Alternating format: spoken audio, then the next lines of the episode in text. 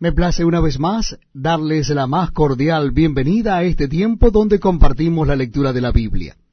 Lo estamos haciendo en el Nuevo Testamento. Nuestra cita bíblica está en la segunda epístola de Pedro. Hoy leeremos a partir del capítulo 2.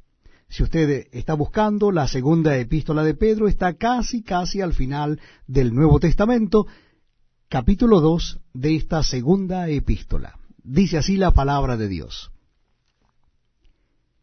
Pero hubo también falsos profetas entre el pueblo, como habrá entre vosotros falsos maestros que introducirán encubiertamente herejías destructoras, y aún negarán al Señor que los rescató, atrayendo sobre sí mismos destrucción repentina. Y muchos seguirán sus disoluciones, por causa de los cuales el camino de la verdad será blasfemado.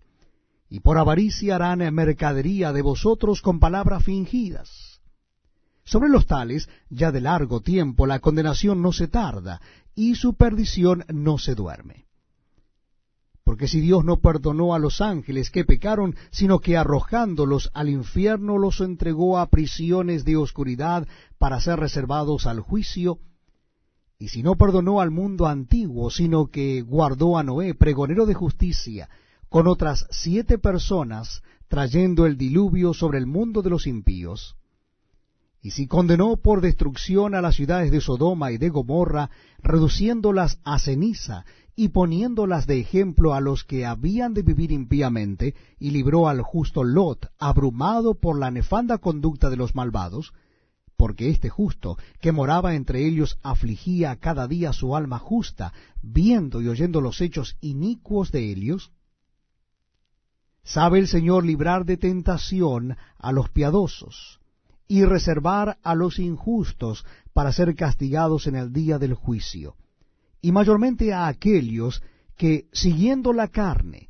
andan en concupiscencia e inmundicia y desprecian el señorío, atrevidos y contumaces. No temen decir mal de las potestades superiores, mientras que los ángeles, que son mayores en fuerza y en potencia, no pronuncian juicio de maldición contra Elias delante del Señor. Pero estos, hablando mal de cosas que no entienden, como animales irracionales, nacidos para presa y destrucción, perecerán en su propia perdición, recibiendo el galardón de su injusticia, ya que tienen por delicia el gozar de deleites cada día. Estos son inmundicias y manchas quienes aun mientras comen con vosotros se recrean en sus errores.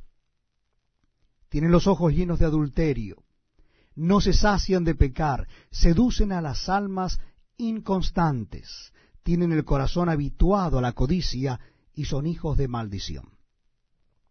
Han dejado el camino recto y se han extraviado siguiendo el camino de Balaam, hijo de Beor, el cual amó el premio de la maldad y fue reprendido por su iniquidad, pues una muda bestia de carga, hablando con voz de hombre, refrenó la locura del profeta. Estos son fuentes sin agua y nubes empujadas por la tormenta, para los cuales la más densa oscuridad está reservada para siempre. Pues hablando palabras infladas y vanas, seducen con concupiscencias de la carne y disoluciones a los que verdaderamente habían huido de los que viven en error. Les prometen libertad y son ellos mismos esclavos de corrupción. Porque el que es vencido por alguno es hecho esclavo del que lo venció. Ciertamente, si habiéndose ellos escapado de las contaminaciones del mundo, por el conocimiento del Señor y Salvador Jesucristo, enredándose otra vez en ellas, son vencidos, su postrer estado viene a ser peor que el primero. Porque mejor les hubiera sido no haber conocido el camino de la justicia, que después de haberlo conocido volverse atrás del santo mandamiento que les fue dado. Pero les ha acontecido